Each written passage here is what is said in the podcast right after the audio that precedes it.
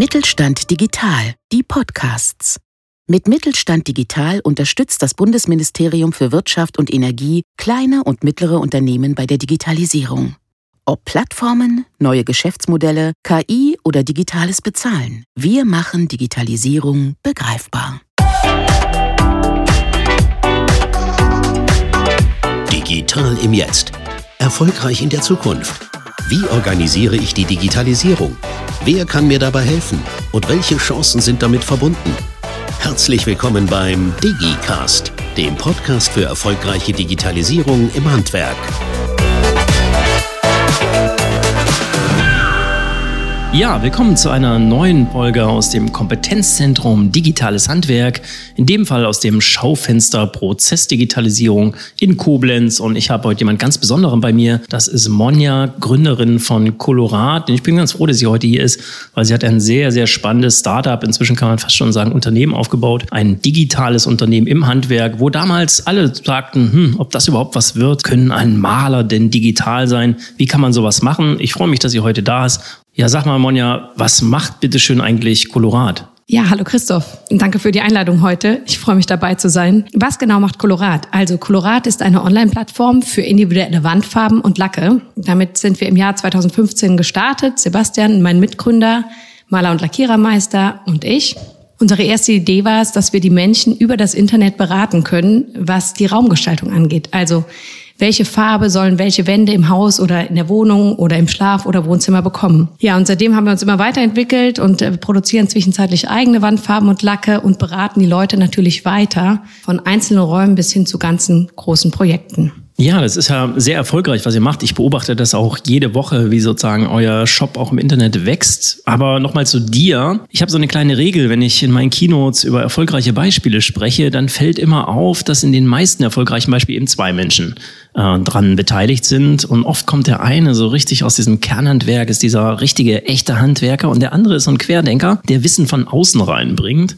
Und ich glaube, bei euch ist das auch so. Sebastian, der echte Handwerker, der echte Malermeister und du bringst ganz viel Wissen von außen mit. Aber wie kamst du zu diesem Wissen? Was hast du denn eigentlich vorher gemacht? Ja, wie kam es zu dem Wissen? Also, äh, bevor ich äh, Colorat gegründet habe mit Sebastian, bin ich nach der Schule an die Uni gegangen und habe ein duales Studium gemacht im Bereich BWL und habe im Versandhandel gearbeitet. Das Ganze war im Ländle in Stuttgart damals und da bin ich noch eine Weile geblieben, habe im Vertrieb gearbeitet und äh, irgendwann beschlossen, dass ich doch nochmal zurück an die Uni gehen würde. Und irgendwie die Lust nach Wissen war da und so hat es mich irgendwie nach Trier und nach Schweden gezogen. Und irgendwann hm, bin ich zurück ins Rheinland gekommen. In der Zeit haben wir schon viel über diese Idee diskutiert, kann man das denn eigentlich, also Farben über das Internet anbieten? Wie ist das eigentlich mit der Bilddarstellung? Ist das überhaupt glaubhaft? Bezahlen Menschen für eine Dienstleistung im Internet? Das haben wir damals viel diskutiert. Aber letztendlich bin ich aus der Uni heraus dann eingestiegen. Also direkt in die Gründung mit Sebastian gemeinsam. Ja, also direkt vom Studium sozusagen ins echte Leben, ins echte Handwerk und dann auch sozusagen erfolgreich gegründet. Ich beobachte das ja mit heller Freude, was ihr seit 2015 hier immer wieder auf die Beine stellt und wie ihr euch auch immer wieder weiterentwickelt. Digitalisierung, das ist ja ein laufender Prozess. Das ist nicht einfach so da und dann war's das, sondern es ist ein laufender Prozess. Und ähm, wir gemeinsam sitzen ja auch oftmals zusammen und überlegen, wie kann man das Unternehmen weiterentwickeln. Was würdest du denn sagen? Wie entwickelt sich gerade Digitalisierung in diesen Zeiten? Was kommt da jetzt auf uns zu? Und wie bereitet ihr euch eigentlich auf dieses Thema jetzt wieder neu vor? Auch vielleicht gerade, wenn wir jetzt in dieser Krise Corona ja teilweise auch zur Digitalisierung gezwungen werden. Auch die Kunden werden in Digitalisierung gezwungen. Das Handwerk wird in Digitalisierung gezwungen. Wie geht ihr damit um? Was wird passieren? Was meinst du? Ja, das stimmt wohl. Die aktuelle Zeit und die aktuelle Krise sorgt sicher für einen großen Schub in der Digitalisierung. Das lässt sich ganz klar beobachten. Ich glaube, sowohl an Schulen, in der Bildung, als auch in vielen Unternehmen, die plötzlich in, in weniger Tage und Wochen Homeoffice aufbauen konnten, was lange nicht ging. Die Menschen können von anderen Orten aus arbeiten und doch zusammenarbeiten. Das ist ganz spannend zu beobachten.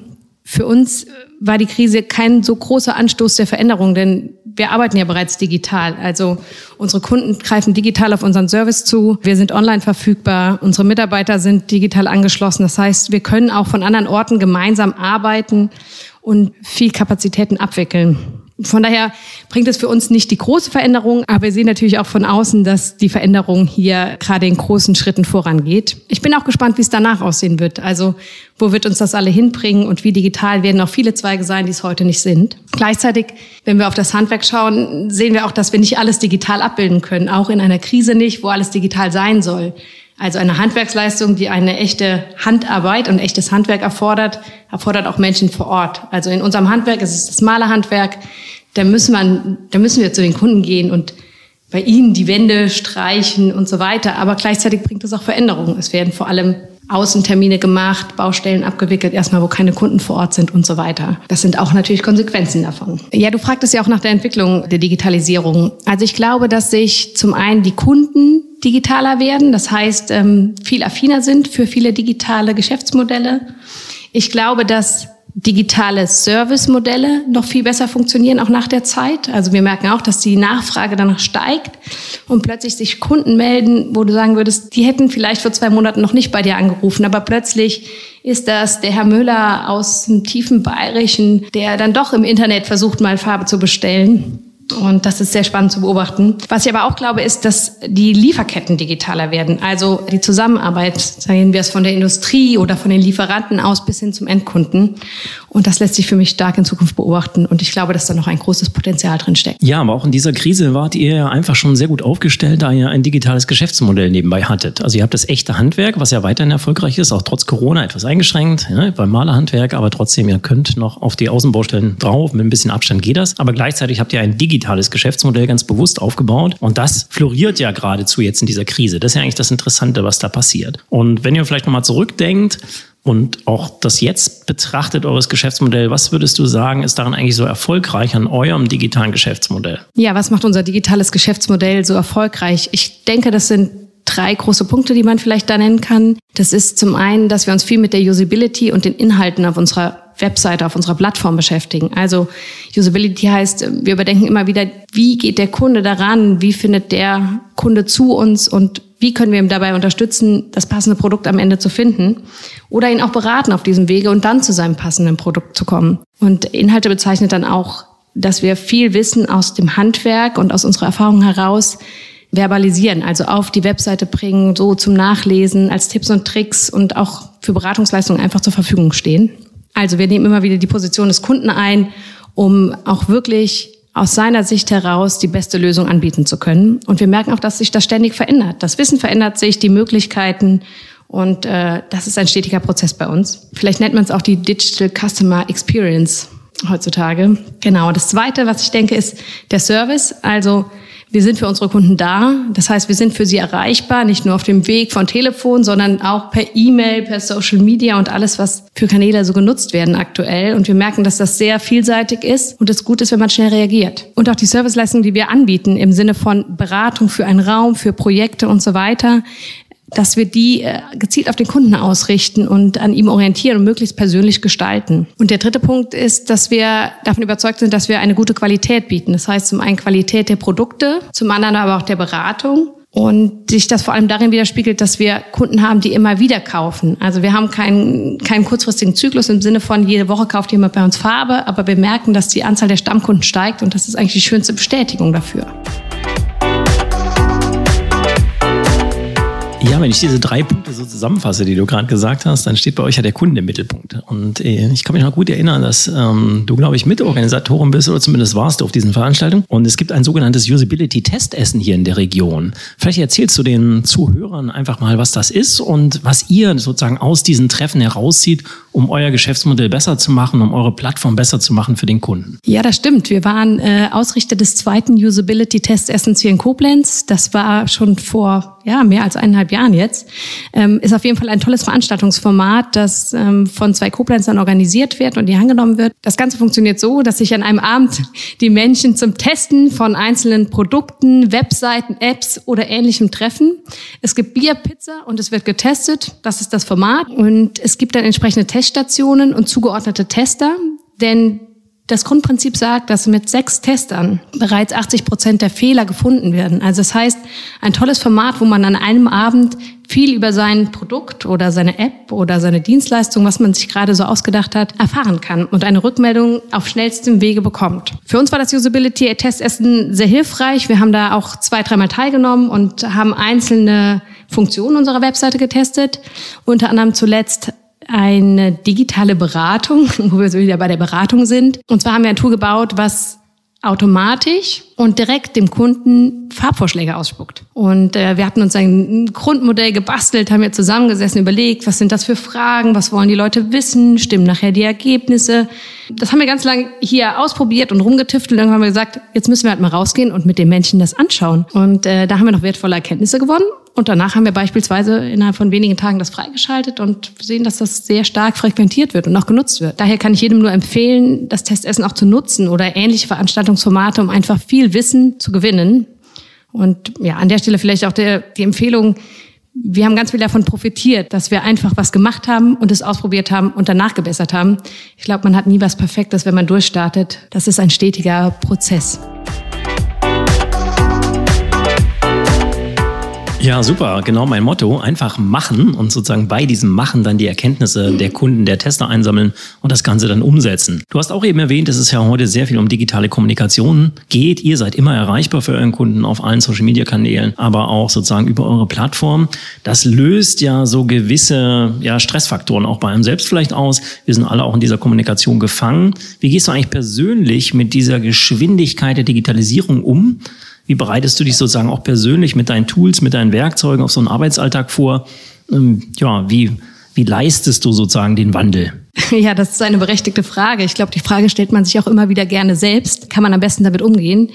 Also ich glaube, dass man dem Wandel gegenüber sehr offen gegenübertreten muss, um zu sehen, was gibt es alles, um diesen Weitblick zu haben und aber auch relativ schnell filtern sollte, was passt zu einem selbst und was sind die Themen, die man tiefer einsteigen möchte. Ja, du hast mich gefragt, wie ich meinen Alltag so organisiere und wie ich das Ganze, äh, all die Aufgaben koordiniere und strukturiere.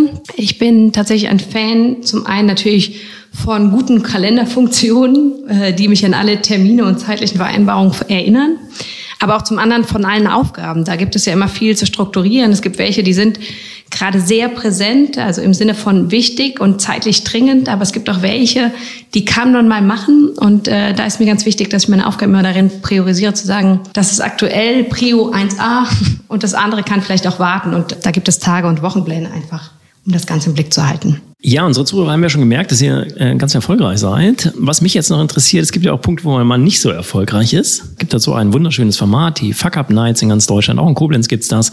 Da spricht man darüber, wenn man mal gescheitert ist und was man daraus gelernt hat. Und das ist natürlich auch interessant, nicht nur über das Erfolgreiche zu reden, sondern auch vielleicht über das zu reden, was eigentlich schwierig war in diesem Prozess von Kolorat ja, wenn du dich so dran erinnerst an die letzten Jahre, gab es denn da mal eine Situation, wo du auch mal gescheitert bist? Und ja, wenn du denn mal gescheitert bist, und ich glaube, das ist man zwangsläufig, wenn man Unternehmer ist, da gehört das Scheitern einfach auch immer mal mit dazu. Was hast du eigentlich daraus gelernt? Ja, das äh, Wort Scheitern hört sich gleich schlagartig an und hört sich nach Unternehmensscheiterung an. Äh, ganz solche große Geschichten sind es, glaube ich, nicht. Aber natürlich haben wir einige Dinge erlebt und daraus vor allem viel gelernt, wie wir es heute anders machen würden. Das sind Kleinigkeiten wie, dass wir am Anfang dachten, jeder Schritt muss perfekt sein, wenn man startet mit einem Modell und dann wartet man auf den ersten Kunden, anstatt die Zeit dann zu nutzen, sich zu verbessern und zu optimieren. Aber es gibt natürlich auch ganz andere Dinge, die uns passiert sind, wie beispielsweise haben wir relativ früh die erste Abmahnung kassiert, ähm, weil wir dachten, A, sozusagen B-Ware könnten wir über einen alternativen Shop verkaufen. Da war der rechtliche Text nicht ganz sicher und zack war die erste Abmahnung da.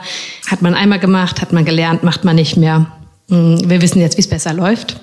Es sind aber auch Dinge, die gelaufen sind, wie dass wir den ersten Patentstreit hatten, relativ bald, weil uns jemand unseren Unternehmensnamen strittig machen wollte. Also wir hatten gerade alles aufgebaut, irgendwie hm, für unsere Verhältnisse ziemlich viel Geld in die Hand genommen und gedacht, okay, wir probieren das jetzt mal und wir machen das jetzt einfach mal. Wir haben da Bock drauf und ähm, da war das mal schnell auf der Kippe, dass alles, was wir da geschaffen haben, wieder bei Null anfangen musste. Die ganzen Rechtsstreitigkeiten haben fast ein halbes Jahr gedauert, aber sind zum Glück zu unseren Gunsten ausgegangen. Ja, also kämpfen lohnt sich. Das hört man daraus. Also man kann ruhig auch mal ein bisschen scheitern und dann Vollgas geben und das Ganze wieder nach oben fahren, daraus lernen und die Sachen einfach besser machen. Ja, wenn man so ist wie du, so schnell Ideen entwickelt und auch Kolorat immer, immer weiterdenkt, dann lässt man sich ja gerne inspirieren. Wovon lässt du dich inspirieren? Vielleicht hast du zwei, drei kleine Tipps für unsere Zuhörer. Was sind deine Lieblingsseiten? Vielleicht ein Blog oder ein Podcast, den du gerne hörst? Außer diesen natürlich, den wir gerade produzieren.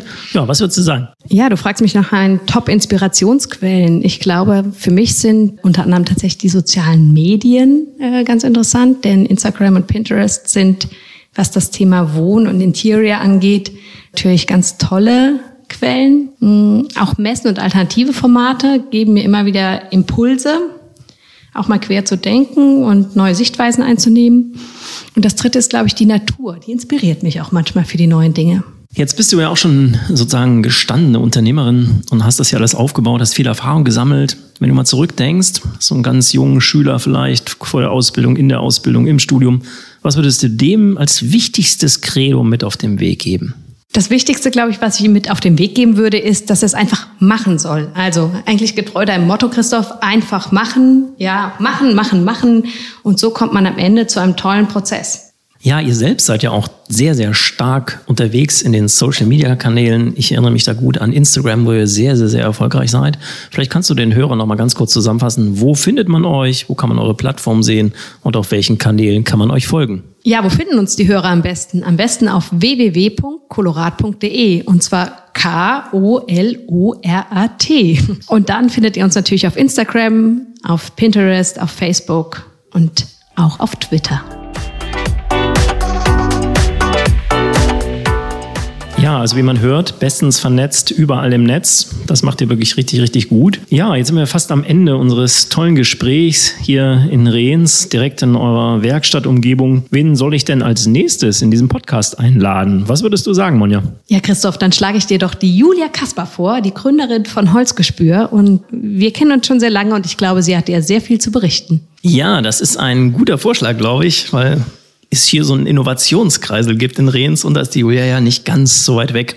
Vielleicht wird es ja mal ein nächster Gast in diesem Podcast. Und so sind wir auch schon wieder am Ende dieser kleinen Podcast-Reihe, die Interviews mit den digitalen Machern und Macherinnen aus dem Handwerk. Und ich kann von meiner Seite nur sagen, gebt Gas, gerade jetzt, wo Corona sozusagen uns ziemlich ausgebremst hat. Genau jetzt ist die Zeit, in Digitalisierung zu investieren, mal sein eigenes Geschäftsmodell zu überdenken, mit neuen Ideen an den Start zu gehen und dann nach meinem Motto einfach machen, komplett loszulegen. Aber natürlich gebührt dir das letzte Wort, liebe Monja. Was gibst du unseren Hörern als letztes mit auf den Weg in die Zukunft? Ja, Christoph, äh, vielen Dank für die Einladung heute. Es hat Spaß gemacht, sich mit dir zu unterhalten. Und was gebe ich mit auf den Weg? Ich sage einfach machen, machen, machen.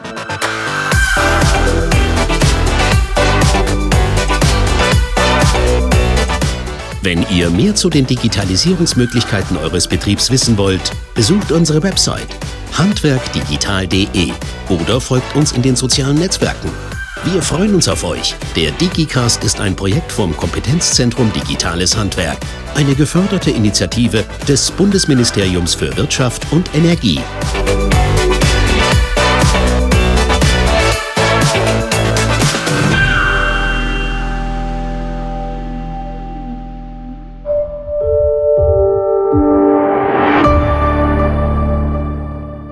Sie hörten eine Folge der Mittelstand Digital Podcasts. Mit Mittelstand Digital unterstützt das Bundesministerium für Wirtschaft und Energie kleine und mittlere Unternehmen bei der Digitalisierung.